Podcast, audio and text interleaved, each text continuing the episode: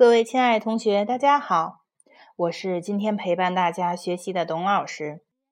今天我要和大家一起来预习一下下节课要学的内容。在预习前，我们先来回顾一下前两节课的内容吧。第一章我们学习的是抓住文章的关键词，关键词一般出现在段落中的关键句中，而整个段落都是围绕这句话中的这个词而写的。那么，读懂这一段落的意思就很重要了。孩子们可要多读文章哦。第二章我们学习的是理解词语。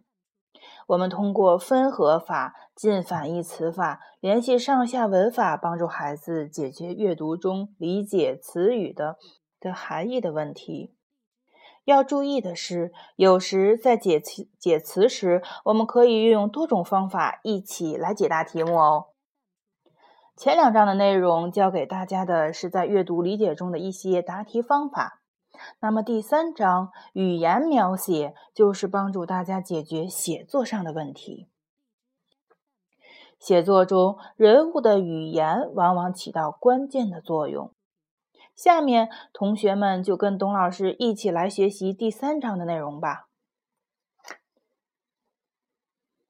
第三章我们主要讲两个内容，一个是在描写语言时，提示语的位置不同，标点符号会不一样。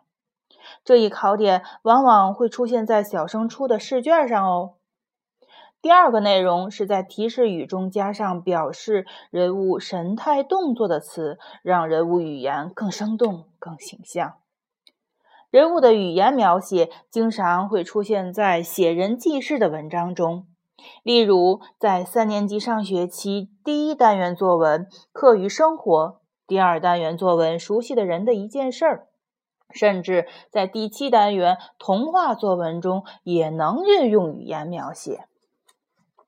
因此，学习好这一章的内容会帮助我们提升作文水平哦。